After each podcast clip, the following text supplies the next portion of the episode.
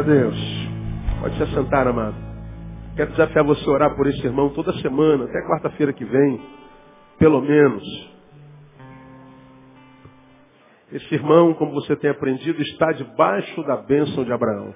Que bênção é essa? Abençoarei aos que te abençoarem, não é? Então, a gente é abençoado porque abençoa. Alguns não são abençoados porque só pedem bênção, mas não abençoam ninguém. Pessoas que vivem em torno do umbigo, né? Vivem em torno de si mesmos, são o fim da bênção. Então Deus não, não quer papo contigo não, irmão. Deus quer abençoar os que são bênçãos. Então propõe no teu coração ser bênção. Vamos lá, Efésios capítulo 4. Você que está vindo a primeira vez, nós estamos desde o primeiro, da primeira quarta-feira de fevereiro, portanto esse é o quarto estudo, ministrando uma série de palavras que eu estou tirando de Efésios 4,30, não entristeçais ao Espírito Santo de Deus. Palavra que o Espírito Santo iluminou a Paulo revelar, que está lá em 4,30 de Efésios. Você já abriu, amém? Está escrito assim, ó, e não entristeçais ao Espírito Santo de Deus, no qual fostes selados para o dia da redenção. Então nós começamos fazendo uma introdução a respeito dessa palavra, dizendo que Deus é um Deus que se entristece. Deus é um Deus que tem sentimentos, que o Espírito Santo é uma pessoa. E antes de falarmos sobre isso, falamos sobre amores. Perguntei a vocês quantos amam alguém. Todo mundo disse, eu amo alguém. E quando a gente ama alguém de fato, de verdade, tudo que a gente não quer é entristecê-lo. Nós ficamos no prejuízo para não entristecê-lo. Nós fazemos loucura para fazer o contrário, alegrá-lo. Nós gastamos o que não temos para dar um presente para a amada, para o amado. Compramos uma coisa que vale mais do que a gente ganha no mês, parcelamos em 70 vezes. Né? Jesus volta e a gente está pagando. Mas a gente faz por causa do amor. Alegria, alegria, alegria é a marca que o amor produz. Bom, muitos de nós é, dizem amar a Deus, mas quando Deus para eles olha, o que Deus é, produz é tristeza. Há muitos de nós para os quais Deus olha e o que ele sente é vontade de chorar e não de sorrir. E nós fizemos um, um apanhado desse, dessa capacidade de provocar sorriso ou choro em Deus e, e foi uma palavra muito, muito legal. E nós, é, falando sobre entristecimento do Espírito Santo de Deus, começamos a mostrar no capítulo 4 de Efésios como é que muitas vezes, sem saber, nós estamos entristecendo a Deus. Nós evangélicos, ou os evangélicos, tem mania de, de atribuir tristeza a Deus a partir de nós por causa de muitas vezes de comportamentos. Tem, dependendo da vertente na qual a gente congrega, a gente acha que a gente entristece a Deus porque usou brinco, a gente acha que entristece a Deus porque o cabelo é, é, é, é porque tem barba. A gente acha que a gente entristece a Deus porque está sem gravata ou porque não está com sapato vulcabras, mas está de tênis. A gente acha que entristece a Deus porque diz bom dia, não a paz do Senhor. A gente acha que a tristeza que a gente gera a Deus é por causa do cumprimento da saia. A gente acha que entristece a Deus porque não veio à igreja, porque estava muito cansado do trabalho. Aí não veio, Deus fica em depressão que você foi em casa né, com a sua mulher. A gente acha que entristece a Deus porque joga futebol, porque gosta de MMA, não é? porque tem Harley Davidson. Não é? A gente acha que entristece a Deus com comportamentos subjetivos. A gente acha que Deus está em depressão porque você tem um buraco na orelha ou não.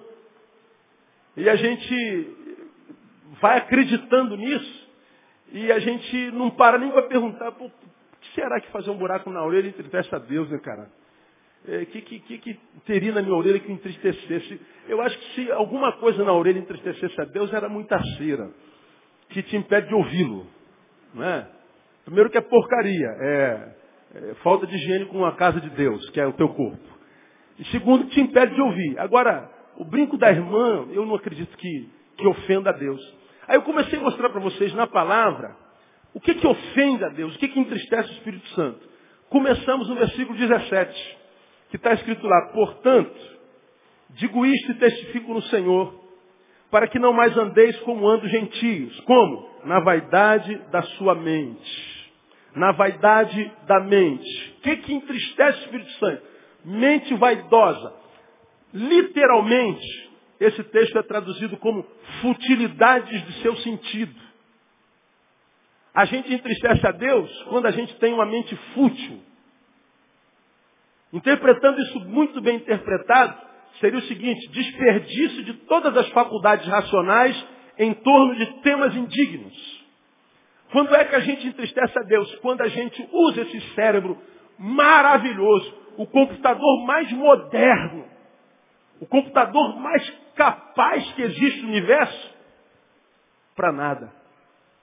Só para conversar idiotice, só para pensar idiotice, só para falar besteirice. Quando é que eu entristeço a Deus? Quando a minha mente é uma mente que é utilizada só um pouquinho. Quando a gente só conversa besteira. Quando nós não temos projetos grandes. Quando a gente só pensa pequeno. Quando a gente não tem projeto para ampliar a nossa mente, de, de expandir a nossa mente em coisas que vão edificar, que vão abençoar. Mas a gente só pensa em questiúnculos. Aí Deus se entristece, puxa, eu dei uma capacidade tão grande para esse meu filho, para essa minha filha. Dei uma capacidade dele aprender, dele absorver conhecimento, para transformar isso em qualidade de vida na vida de tanta gente. Mas ele só fica nos escombros da existência humana, preguiçoso no saber, não gosta de estudar, não gosta de meditar. Ele acha que o que eu quero dele é que ele viva enfiado na igreja 24 horas por dia, 7 dias por semana, 30 dias por mês, como quem diz agora eu vivo para o Senhor. Só que viver para o Senhor é viver para o próximo. Quando fizerdes a qualquer um desses pequeninos, o que, que Jesus diz? A mim fazeis. Quando é que eu sirvo ao Senhor? Não é quando eu sento o popozão nesse banco e canto as musiquinhas para ele. Não.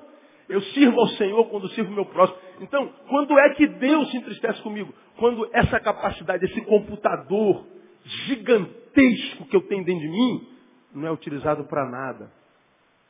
É o cérebro ocioso. É o ser humano preguiçoso, preguiçoso, ser humano vagabundo. O ser humano, para quem você permite, pergunta o seguinte, você está envolvido em que projeto de vida hoje, irmão? A capacidade que Deus te deu, o talento, o dom, está sendo usado para quê?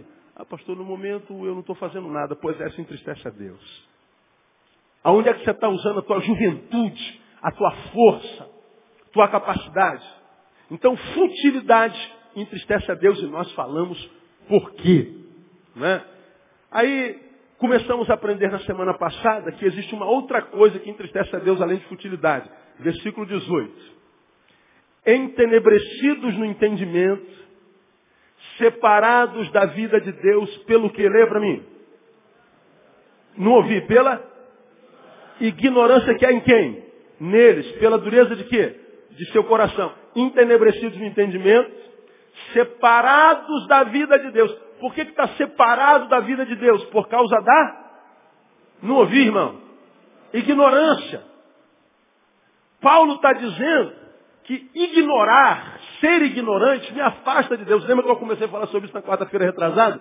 Isso aqui é Deus. Isso aqui é Deus. Muitas vezes, nós achamos que estamos próximos de Deus porque estamos na igreja. Então, estou na igreja, estou próximo de Deus.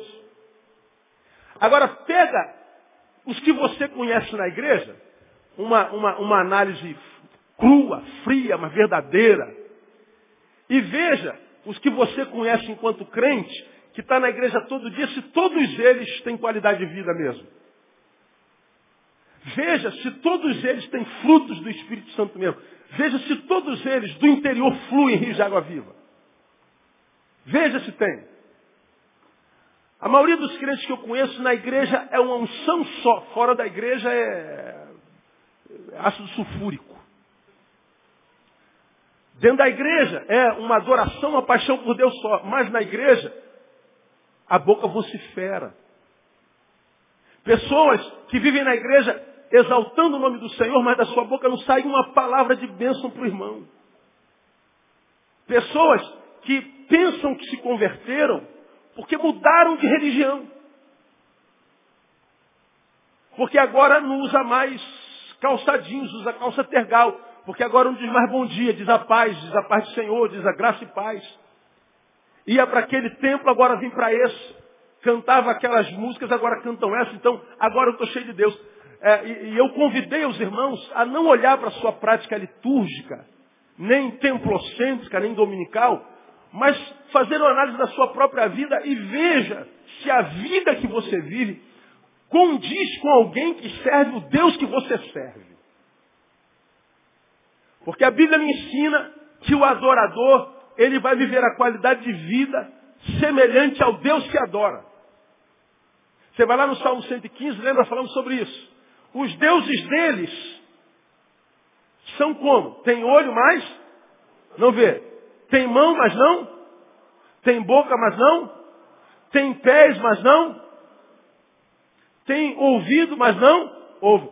Aí no finalzinho diz assim, torne-se ou tornem-se semelhantes a eles, aqueles que os o adoram. O adorador vive a proporção da vida que seu Deus tem. Agora, como é o nosso Deus, irmão? Nosso Deus não é como os deuses das nações. O nosso Deus, ele tem boca e fala. Ele tem olho e vê. Nosso Deus abraça, nosso Deus anda, nosso Deus se move.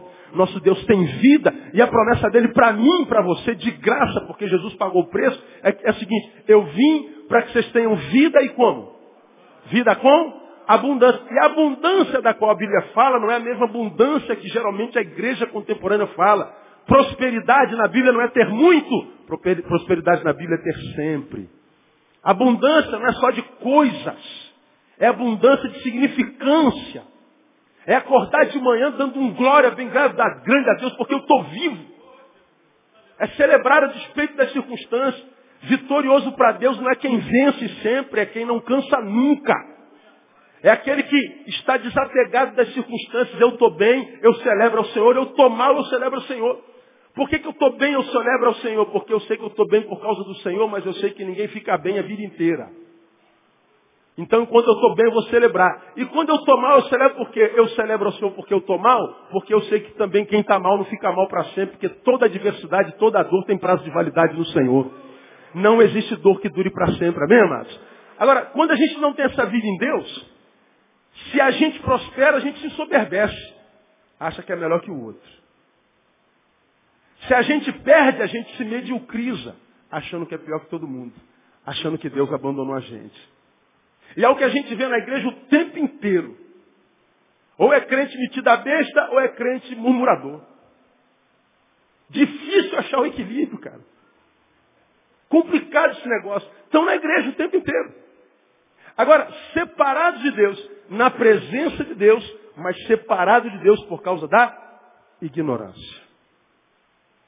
Aí nós começamos a falar sobre a ignorância, o ignorar, não é pejorativo, é não conhecer, é a falta de conhecimento. E nós aprendemos que a falta de conhecimento entristece o Espírito Santo. Por que, que entristece? Nós aprendemos. Porque é por causa do conhecimento que o coração é quebrantado, e nós aprendemos isso ah, ah, ah no versículo 18. Nesse mesmo versículo 18.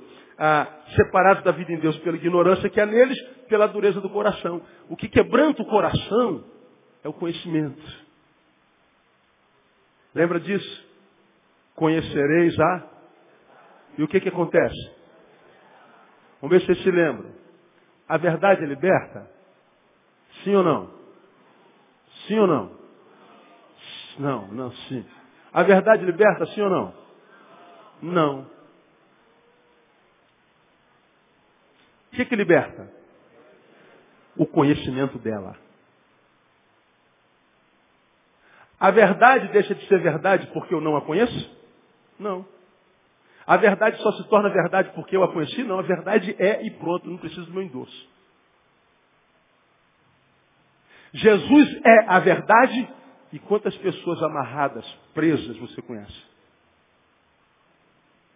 Se ele é verdade, ele se manifestou a nós, não era mais para ver cadeias. Mas por que existem tantos encadeados? Porque não conhecem a verdade ignoram a verdade. A palavra dele é conheçam a verdade. E essa verdade, uma vez conhecida, liberta vocês. Quando eu não conheço a verdade, ainda que ela seja verdade, mas não é conhecida por mim, eu estou separado de Deus. Mudo de religião, mudo de metodologia, mas essa verdade que liberta, essa liberdade da vida sem sentido, essa verdade, essa liberdade da vida sem qualidade, essa verdade que me capacita a viver uma vida que vale a pena ser vivida, essa vida não entra no meu casamento. Essa vida não entra na minha vida emocional, na minha vida espiritual, não entra na minha vida em todos os sentidos. Conhecimento. É o conhecimento que quebranta o coração. E por que, que o coração precisa ser quebrantado? Porque o coração quebrantado é o pressuposto basilar para a ação de Deus na vida do homem.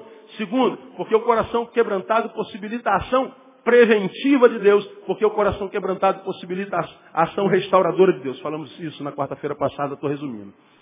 Hoje, nós vamos falar um pouquinho mais sobre, sobre a falta de conhecimento. Por que, que a falta de conhecimento entristece o Espírito Santo de Deus? Segundo, porque a ausência dele possibilita a derrota e a vergonha do povo de Deus. Vamos lá no Velho Testamento comigo? Abra tua Bíblia em Oséias capítulo 4. Nessa meia horinha, eu quero me prender aí um pouquinho para a gente terminar a ignorância. Oséias, capítulo 4. Qualquer cristão conhece essa palavra. Oséias. Está aí depois de Daniel. Quem já achou, diga, eu achei. Então a maioria achou. Então lá, Oséias capítulo 4, vamos lá no versículo 6. Vamos ver Deus falando, quem aqui tem certeza é povo de Deus? Diga, eu sou povo de Deus. Diga assim, fui lavado e remido pelo sangue de Jesus. Amém, amados? Glória a Deus. Olha o que, Deus está falando aqui. 6. O meu povo está o que? Leia para mim. Sendo o quê? Por que está sendo destruído? Porquanto rejeitaste o conhecimento. Porque ele falta conhecimento. Porquanto rejeitaste o conhecimento, também eu te rejeitarei. Olha o que, que Deus está falando. O meu povo está sendo destruído. A ideia de que o povo de Deus vence sempre é discurso inócuo. O povo de Deus perde. O povo de Deus é envergonhado. O povo de Deus pode ser humilhado, pode ser destruído. E Deus diz, sabe quando é meu povo que vocês podem ser destruídos? Porque ele falta o quê? Conhecimento. O que que não destrói? A ignorância. Aqui, irmão, você que, você que faz parte desse ministério, vocês que não são desse ministério são muito bem-vindos, cara. Um prazer tê-los aqui. Quando eu digo assim, essa palavra é para minha ovelha, não é para você.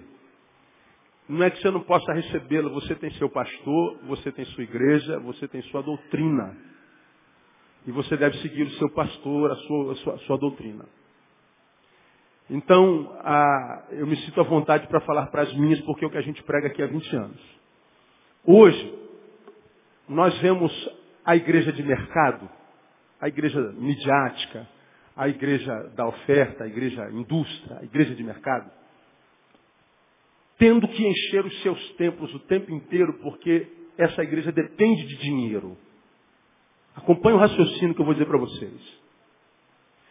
Se eu onero a ação da igreja, principalmente enquanto mercado midiático, se a igreja se transforma numa prestadora de serviço religioso, como a SEDAI fornece água, como a Light fornece luz, a igreja fornece o serviço. Igreja não é uma entidade é, é, é, é, prestadora de serviço religioso. A igreja é um núcleo vivo de comunhão. Se aqui não é um lugar onde tem um clero, os gerentes, que se santificam para Deus no monte, para que através de nós vocês sejam abençoados. Isso aqui não é uma entidade prestadora de serviço. Igreja não é uma instituição. Igreja é um organismo vivo. É um lugar de comunhão. É onde eu e você, portanto nós, não fazemos, é onde nós somos. Na comunhão, a gente compartilha não a priori o que a gente faz, mas o que a gente é. Eu gero vida na tua vida, que é abençoada pela minha vida, gera vida na minha vida, e eu abençoado por ti te abençoo, você abençoado me abençoa, e nós vivemos nesse ciclo constante de bênção e de vida. Não é um lugar onde você vai, senta e é servido pelo gerente. Quando a igreja se transforma nessa igreja de mercado, essa igreja de instituição, aonde eu vou para ser curado, aonde eu vou para tomar posse da minha bênção, aonde eu vou para pegar o sabonete com os elementos da Santíssima Trindade, aonde eu vou para pegar o sabonete ungido, onde eu vou para pegar o arroz ungido, onde eu vou para pegar o lencinho da, da vitória, onde eu vou para passar pelo, pelo, pelo, pelo túnel da bênção, é, se tornou um lugar onde eu vou, essa igreja se descaracterizou. Ela passa a ser uma instituição. Ela passa a ser uma instituição de mercado que precisa de arrecadação porque ela tem demanda. E nem sempre a demanda é no sentido de gerar vida, mas de prestar um serviço, geralmente voltado para a cura, porque nós somos uma geração doente. Aí o que, que acontece? As igrejas estão lotadas de gente que vai lá com a sua fotinha, de gente que vai lá com a cuequinha do marido, com a camisinha do filho, com o chinelinho do sobrinho, para botar aqui no altar onde um judão está, para tocar nele, para levar para casa para ser abençoado. E você vem sempre voltado para si. Chega lá e pergunta, o que, que te trouxe aqui? Ah, pastor, eu estou aqui porque eu estou doente, eu estou aqui porque eu estou desempregado, eu estou aqui porque quero casar, eu estou aqui porque eu quero trocar de carro. Eu estou aqui porque eu quero receber alguma coisa. Ah, então você está aqui por tua causa. É, eu estou aqui por causa de mim. Pois é, não é a razão que nos deve trazer a presença de Deus nem a comunhão. Eu não vou para a igreja por causa de mim, eu vou para a igreja por causa de Deus. E não por causa do que Ele dá, mas por causa do que Ele é. E da vida que Ele gera na nossa vida na comunhão. Lembra, eu preguei sobre isso alguns anos atrás, quando você chega aqui, Isaías capítulo 1, quando vir te comparecer perante mim, quem requereu de vós isso? Como quem diz assim, ô, ô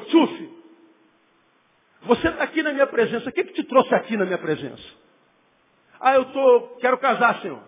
Ah, você está aqui pensando em você. É, Senhor, isso mesmo, quero casar com a minha, minha preta.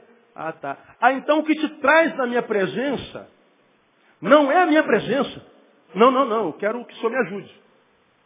Deus diria para você então, se o que te traz a minha presença não é amor e paixão pela minha presença, a tua presença na minha presença não significa nada. A maioria de nós ou de vocês vão à igreja atrás de uma coisa. Voltam, muitas vezes até com a coisa na mão. Mas vem a pergunta que o Evangelho faria o que que você aprendeu lá hoje. Compartilhe o conhecimento. O que da minha palavra foi revelado a você nessa noite? O que você recebeu que te fez abençoado ao ponto de poder abençoar alguém? Porque você já aprendeu. Quando você quer pão, você procura quem? Não ouvi o padeiro. Quando você quer um doce, você procura quem? O doceiro. Quando você quer uma bênção, deve procurar quem? Um abençoado. Abençoado é aquele que gera bênção. É aquele que está capacitado pela fonte que é Deus para abençoar alguém, para compartilhar. Abençoado não é quem amealha, é quem compartilha mais. Agora, nós vivemos o Evangelho no Brasil que não prepara o crente para ser uma bênção. Porque nós estamos fazendo campanha a fim de fazer com que você tenha uma bênção.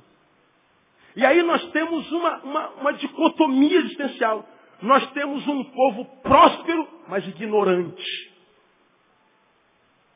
Um povo próspero, mas analfabeto biblicamente. Um povo próspero, mas que não conhece a Deus. A única coisa que sabe de Deus é que Deus cura. Pois bem, cara, eu estou querendo conhecer Deus, mas eu não tenho doença em lugar nenhum. Eu sou atleta, sou fisiculturista, entendeu? Sou corredor, sou triatleta, né? E eu tenho tudo no lugar. Deus tem alguma coisa para mim? Pô, Deus que eu conheço só cura. Ah, então não serve para mim, né? Não, mas o Deus que eu conheço é o Deus da prosperidade. Pois é, cara, mas eu ganhei na loteria seis vezes. Tenho 15 bilhões de dólares na conta. E já estou vomitando dinheiro, soltando pum de dinheiro. Eu não tenho mais onde enfiar dinheiro.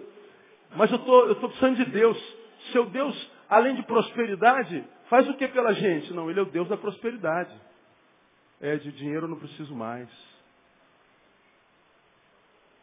Ah, o meu Deus livra da droga também. Pô, mas eu já parei de cheirar tem 30 anos, eu estou 30 anos limpo, nem fumo, não aguento nem cheiro de cigarro. Meu Deus liberta? Liberta, eu já estou livre.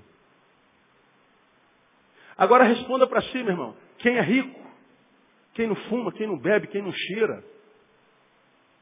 Quem não tem passado negro, não foi bandido, não foi estuprador, não foi nada, não precisa de Deus, não? Sim ou não? Preciso. Todos nós precisamos de Deus. Agora, o Deus que se prega no Brasil não é o Deus que trabalha no entendimento. É o Deus que só trabalha na miséria. Se Deus abençoasse o Brasil, acabasse com a pobreza. Se Deus abençoasse o Brasil, acabasse com a enfermidade, Deus seria um Deus que não serviria para mais nada. Porque se eu não tenho doença, eu não preciso de Deus. Se eu não estou duro, eu não preciso de Deus. Agora veja se a maioria das nossas igrejas não estão cheias de gente dura e de gente doente. Reduzimos Deus, como você já me ouviu pregar, a um supermercado existencial. Supermercado a gente não vai todo dia, a gente só vai ao mercado quando a dispensa esvazia. Eu olho na minha dispensa, esvaziou, eu vou no mercado, pego na prateleira do mercado, dou o dízimo para isso, para pagar e, e trago para casa. Só volto no mercado quando faltar alguma coisa. Agora, é esse tipo de relacionamento que Deus quer comigo contigo? Não. Deus é um Deus de relacionamento. Quando é que eu entristeço a Deus? Quando eu sou ignorante a respeito dele. Eu sou casado há 23 anos com a mesma mulher. Se hoje, depois de 23 anos, eu conhecesse tanto ela quanto na semana que eu a conheci, meu casamento não duraria esse tempo todo. Por que, que a gente está casado há 23 anos? Porque a gente vai se conhecendo cada manhã mais, cada noite mais, cada dia mais. Conheço André como nenhum de vocês me conhece. Ela me conhece como nenhum de vocês me conhece. Sabe por que intimidade? Intimidade gera conhecimento. Queria ver se você que é marido tivesse uma esposa que só lembrasse de você para tirar alguma coisa tua, marido, me dá senzinha aí. Aí ela só aparecer na tua frente uma semana depois. Pô, peraí, só tira de mim, não dá nada? Compartilha nada? Aí nós temos essa realidade. Uma igreja rica, mas ignorante. E a ignorância me afasta de Deus. E aí você entende o fenômeno brasileiro. Uma igreja que cresceu muitíssimo em número, mas zero influência na cidade. Zero. Uma igreja que não salga, que não ilumina. A gente não vê os crentes no dia a dia, a gente só vê crente dentro de templo. Domingo sai crente igual barata das ruas, das vielas com Bíblia desse tamanho na mão, de terno e gravata, de bicicleta, e vai, vai crente para tudo que é lado, e é uma, uma, um vulco de crente domingo, para tudo que é canto. Agora chega segunda-feira na faculdade, você não sabe quem é crente. Tudo 007 do Senhor. Agente secreto de Deus.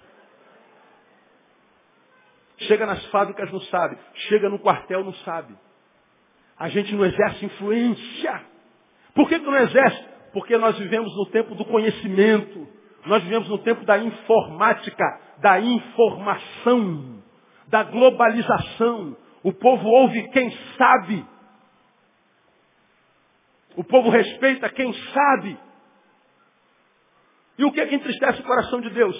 Quando eu não uso o conhecimento de Deus porque não conheço para abençoar outro. Aí ele diz, então o meu povo está sendo destruído. Porque o povo só quer ter, não quer ser. Agora, você já aprendeu que 68, alguma coisa por cento, 68% da população suicida no planeta é de gente de classe média alta para classe alta. De cada 10 suicidas no mundo, 7 quase têm dinheiro. O índice de suicídio entre os pobres é tão pequeno que quase que não entra em estatística. Pobre não se mata. Então você já sabe como é que você não vai morrer, né? Provavelmente, provavelmente. Então, o maior índice de suicídio é entre os cabeção. Não, pobre se suicida. Claro que se suicida. Semana, ano passado eu acompanhei 13 suicídios, falei com você aqui. Agora, o maior índice é de gente que tem. Porque você já aprendeu que o dinheiro pode comprar tudo menos essencial. Tudo. Com dinheiro, eu posso comprar uma cama king size daquela de dois por dois gigante. Que tem massagem e tudo. Mas eu compro sono? Não compro, irmão. Não compro. Posso comprar todas as mulheres e homens do planeta. Compro o amor deles? Não compro. Posso comprar todos os livros das bibliotecas mais importantes do planeta. Compro o conhecimento? Não compra. O dinheiro compra tudo, menos o essencial. Aí nós vivemos esse dilema que você já me ouviu falar há muito tempo. Vivemos um tempo onde a gente tão pobre, tão pobre, tão pobre, mas tão pobre que tudo que tem é dinheiro. Nada mais. E a igreja caminha pelo mesmo caminho. Um bando de gente querendo ter bênção, querendo tirar de Deus, achando que o que Deus quer de você é que você esteja no culto das 8, das 10, das 12, das 14, das 16, 18 e 20 e às 22 horas volte para a vigília. E que amanhã de manhã comece o jejum dos 40 dias e no final dele a gente faça a semana da vitória no monte. Oh, estou alegando a Deus. Acabou tudo isso, Deus vai sentar com você, senta aqui agora, meu. O que, é que você aprendeu desse movimento todo que você fez? Conhecimento, Deus. Conhecer, eu, eu continuo não sabendo nada. Então você podia estar dormindo. Porque você está ganhando mais, meu filho, porque eu amo você e aos meus amados, eu abençoo quando? Enquanto dormem. Não é pelo muito fazer, é pelo conhecimento, irmão. O meu povo está sendo destruído porque ele falta conhecimento. Agora, alguns, alguns exemplos assim, só para vocês pensarem na cama. Como é que essa derrota se manifesta? Porque o diabo, o diabo é brilhante, a gente tinha que fazer uma estátua para o diabo. Porque ele é inteligente e é trabalhador. Não presta, mas inteligente trabalhador o miserável é.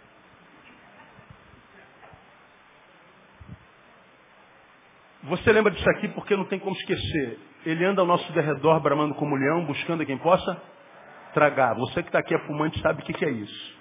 Pega aquele cigarrinho do tamanho de um dedo, terinho bonitinho, acendeu. Botou. Dá a primeira tragada. O que, que acontece com o cigarro? Diminui. Vira cinza. Você dá uma, duas, três, quatro, cinco tragadas, o cigarro, o cigarro não acaba na hora para outra. Você vai tragando devagarinho. Vai virando cinza, pó, devagarinho. Gradativamente. Leva tempo. Até que chega na guimba. Quando chega na guimba, o que, é que você faz? É porco, quase todo fumando é porco, aí joga no chão a guimba é descartado. O diabo anda ao nosso derredor querendo tragar a gente. Ele não destrói a gente da noite para o dia. Ele vai tragando você. E você aprendeu que como é que ele faz? Ele mata sem tirar a existência. Ele mata você e tua agenda continua cheia. Ele mata você e você continua pregando. Ele mata você e continua tocando. Ele mata você e você continua vindo para a igreja. Você morre e nem sabe. Não há mais alegria no que faz. O que te dava muito sabor, muito prazer, agora virou uma coisa monótona. Uma coisa que você faz de có, faz mecanicamente, de forma autômata, automática. A gente não sabe. E a gente vai fazendo ano após ano, ano após ano, ano após ano achando que está agradando a Deus servir na religião, mas a, a água não está mais fluindo de lá. A gente está morrendo. Como é que essa morte, como é que essa derrota se manifesta? Primeiro, com a deteriorização da qualidade do nosso relacionamento com Deus. Nós estamos em Oséias, não estamos? Lemos o 6. Veja o versículo primeiro. Ouvi a palavra do Senhor, vós filhos de Israel. Pois o Senhor tem uma o que leia. Contenda com os habitantes da terra, porque na terra não há verdade nem benignidade, nem mais o que leia. Não ouviu, igreja? conhecimento de Deus. Deus está dizendo, eu tenho uma contenda com você, porque na terra não tem conhecimento de Deus. Ninguém quer me conhecer. Ninguém quer andar comigo. Todo mundo quer tirar de mim. Como já preguei aqui, vocês se tornaram uma noiva que querem dar o golpe do baú no noivo. Sabe o que é golpe do baú, não sabe? Estou casando com você, sou tão apaixonada por você, amor. Oh, meu amor. Estou apaixonada por ti. Já não dá mais para viver sem ti, amor da minha vida, amor é meu. Mas no fundo, você está interessada no que do noivo? Ó, em tirar o que ele tem.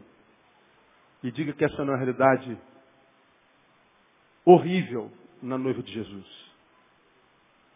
Uma noiva quer dar o golpe do baú, quer tirar alguma coisa dele. Ao invés de ter Deus como parceiro, tem Deus como adversário. Eu tenho uma contenda. O nosso chamado é para amizade com Deus, irmão. É, isso é claro, notório no ensino de Jesus. Já não vos chamarei servos, porque o servo não sabe nada a respeito de seu Senhor. Mas eu vou chamá-los de quê? Amigos, porque tudo que o Pai fez lhes deu a conhecer. Ele quer ser amigo de cada um de nós, amado. A gente sofre tanto por solidão, a gente sofre tanto por trairagem, por traição, por punhalamento, apunhalamento. Jesus está dizendo para mim para você, eu quero ser amigo, eu quero relacionamento. Eu sou um Deus de relacionamento. Não sou um Deus que quero tratá-los como servos. Vocês me devem adoração, vocês me devem louvor. Vocês não são absolutamente nada dentro da minha glória. Só um Deus tão grande como o nosso pode amar um ser tão pequeno como a gente. E ainda por cima me chamar de amigo. O que, que eu posso ter, irmão, que possa interessar a Deus? O que, que você pode dar a Deus que não tenha sido Ele que lhe deu primeiro? Como que nós podemos surpreender a Deus, um Deus onisciente? O que, que há em mim que porventura poderia interessar um Deus como o nosso? Não há nada que eu possa fazer, que eu possa impressionar a Deus. O que Deus quer, portanto, é relacionamento. Relacionamento se estabelece no diálogo. Ele fala comigo pela palavra, eu falo com ele através da oração. Não é dois monólogos. É um diálogo. É constante. É, é, é, se lembrar do amigo, não por causa do que o amigo dá, mas por causa do que o amigo é. Agora, diga para mim, ou diga para você, que em alguns momentos históricos da sua vida você não teve a sensação de que Deus estava jogando com a camisa da Argentina. Você está no campo de batalha e você é brasileiro. Parece que Deus está com a camisa azul e branca.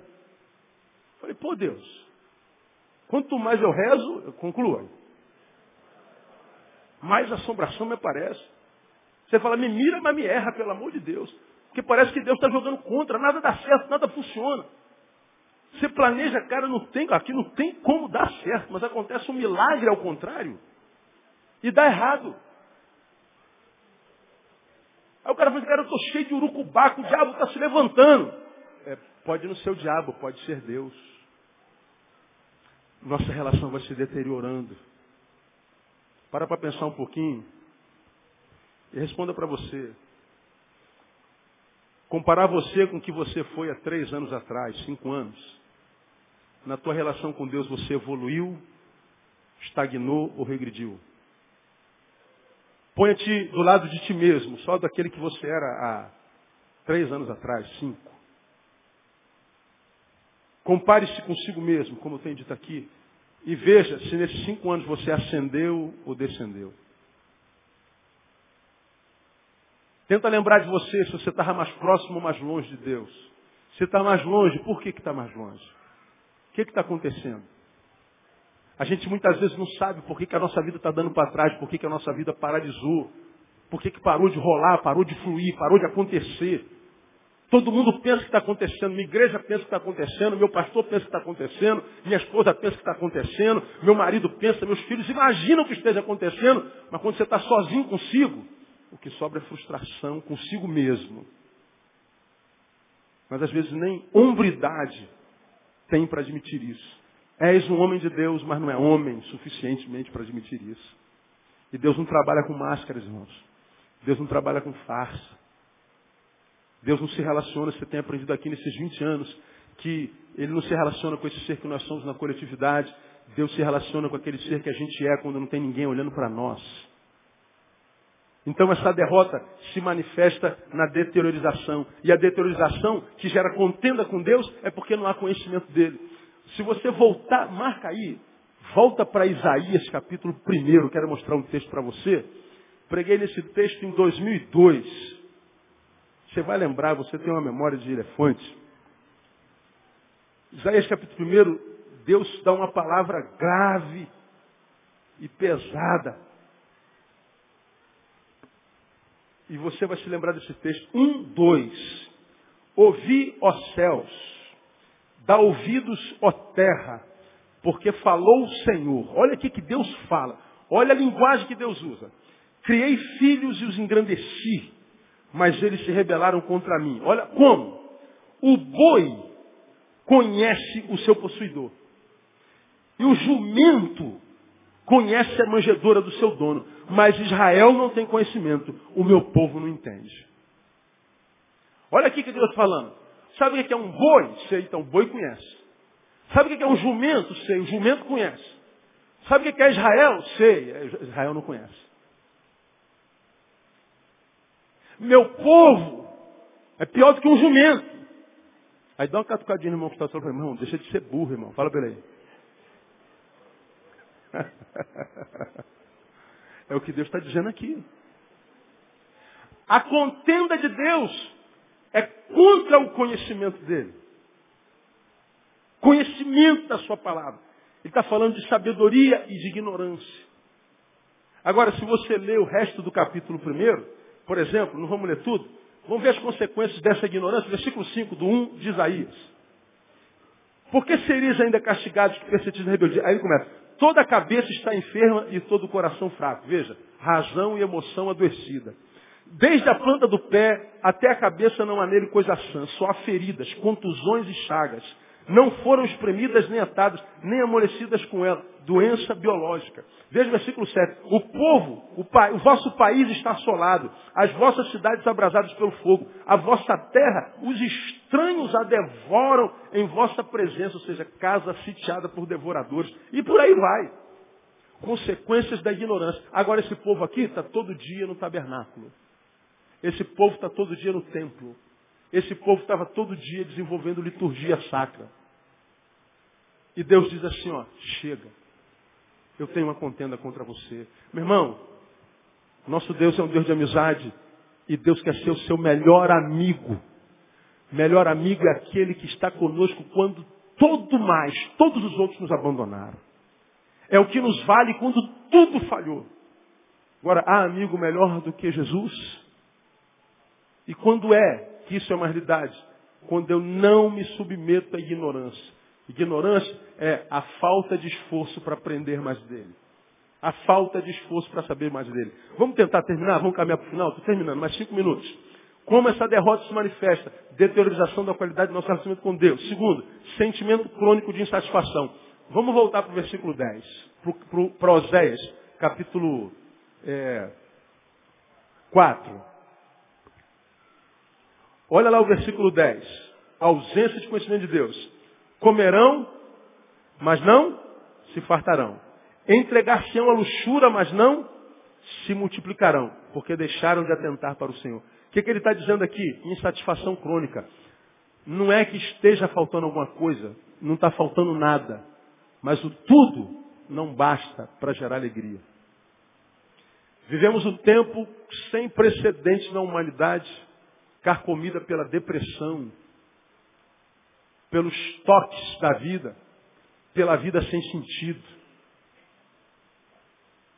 Você aprendeu que a OMS diz que a depressão é a, maior, é, a solidão é a maior causadora de depressão. E a depressão é a doença que mais vai matar no século XXI, perdendo só para problema coronário.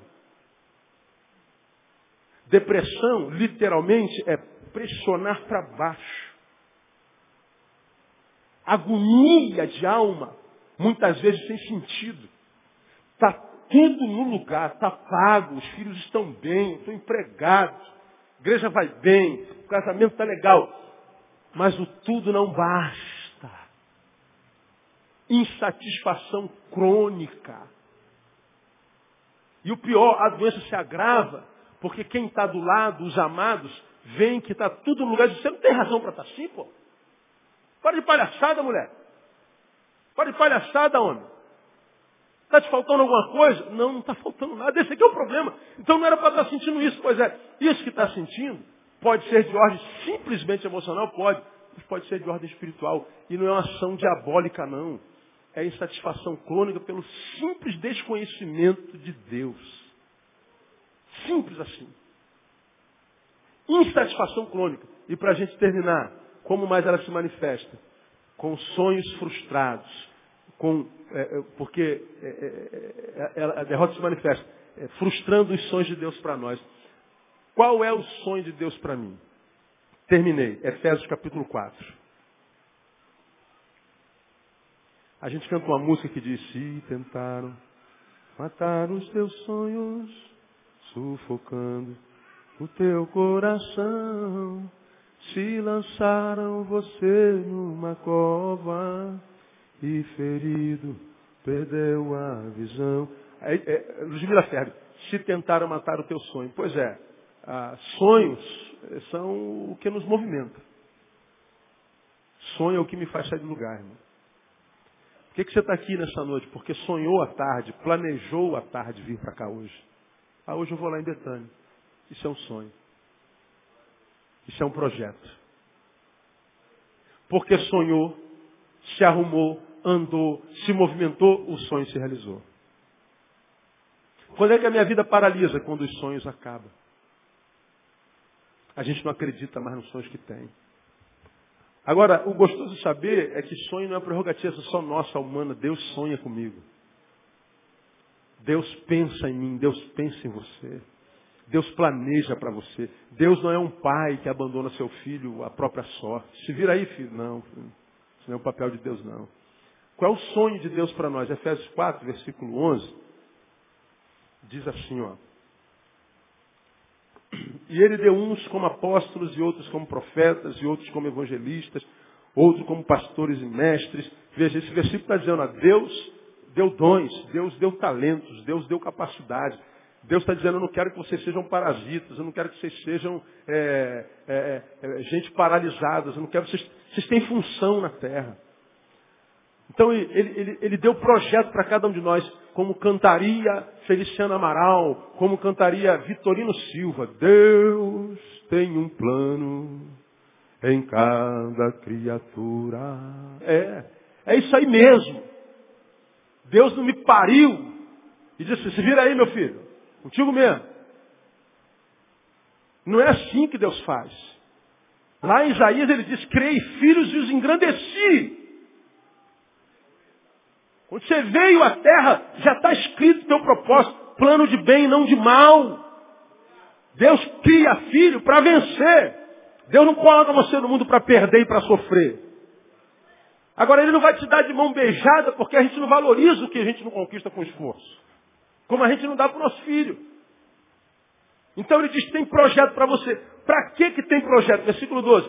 Ele nos dá projeto tendo em vista o aperfeiçoamento dos santos para a obra do ministério, para a edificação do corpo de Cristo. Agora o 13. Até que todos, olha lá, todos, cheguemos à unidade da fé. Leia o restante para mim. E do pleno que, irmãos? Conhecimento de quem? Do Filho de Deus, que vai me levar ao estado de quê?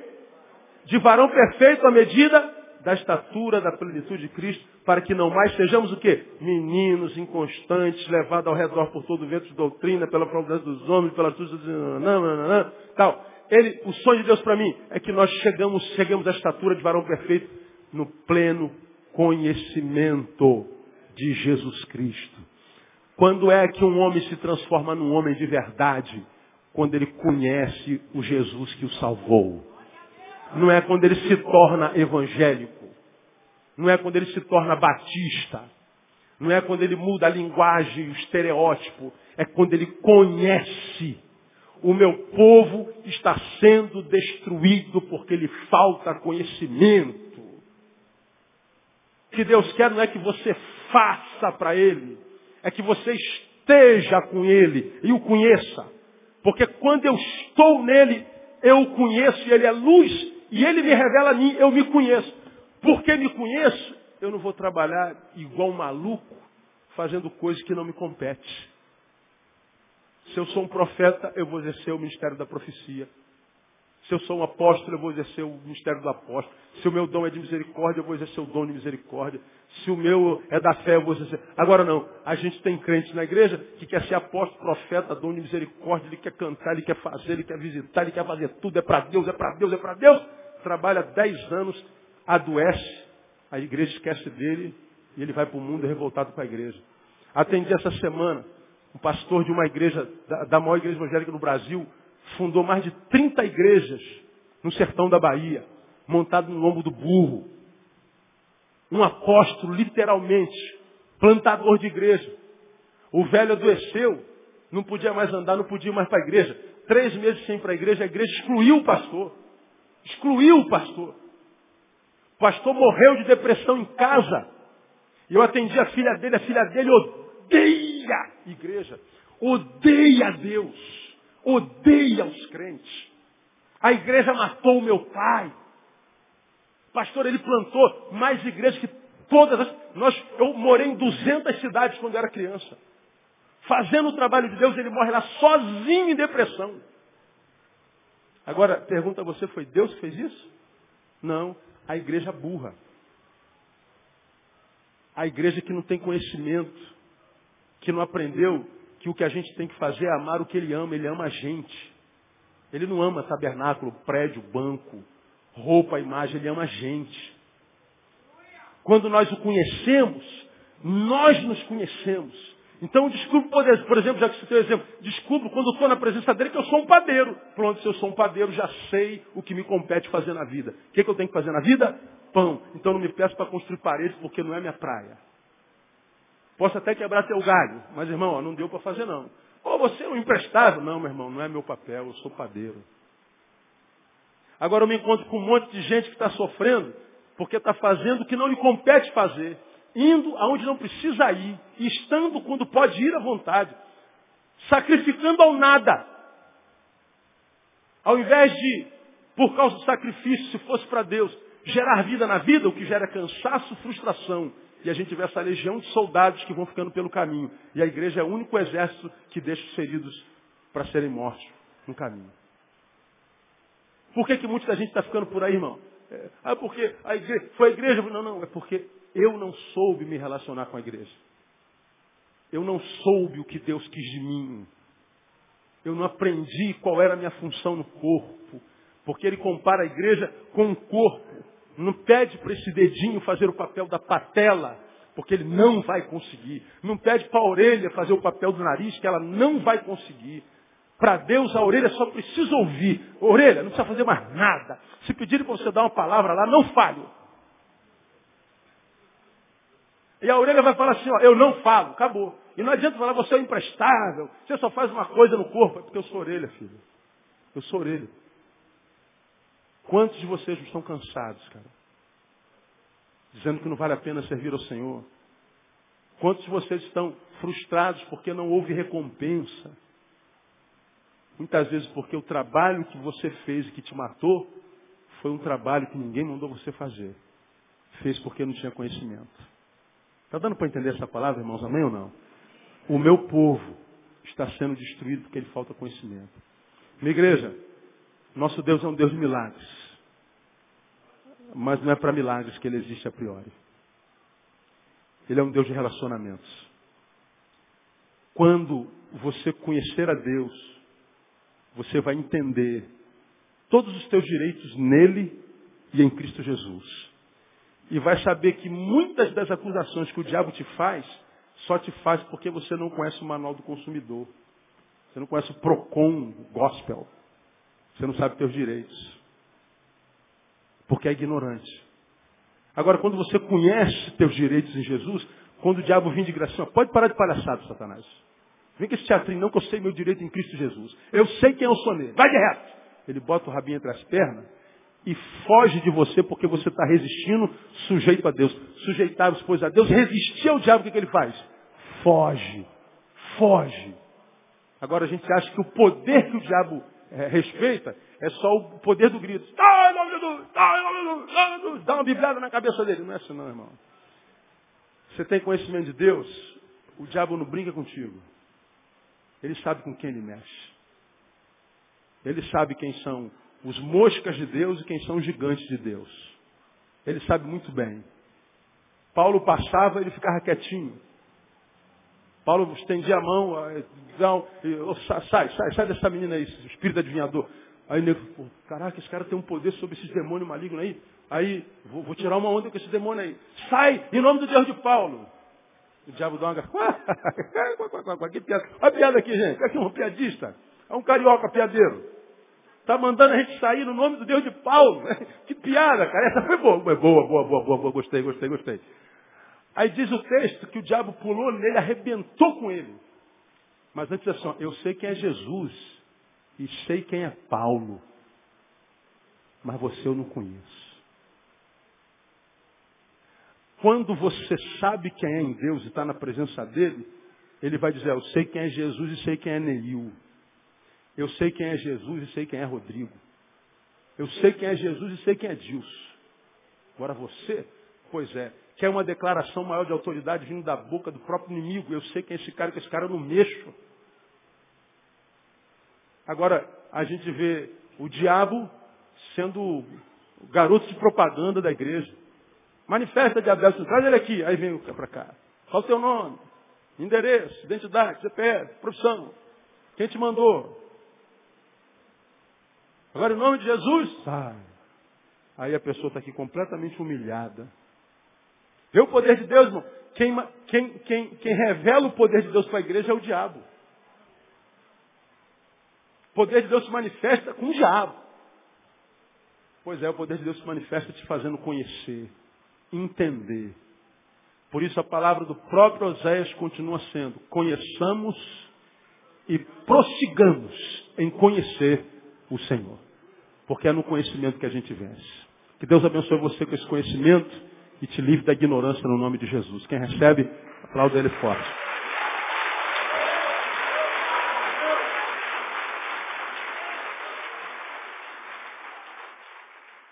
Pai, muito obrigado por tua palavra ao nosso coração. E à luz do que ouvimos, o que nós pedimos tão somente é, abre os olhos do nosso entendimento, Deus. Nós queremos conhecer, nós queremos entender. Livra-nos da ignorância, Deus.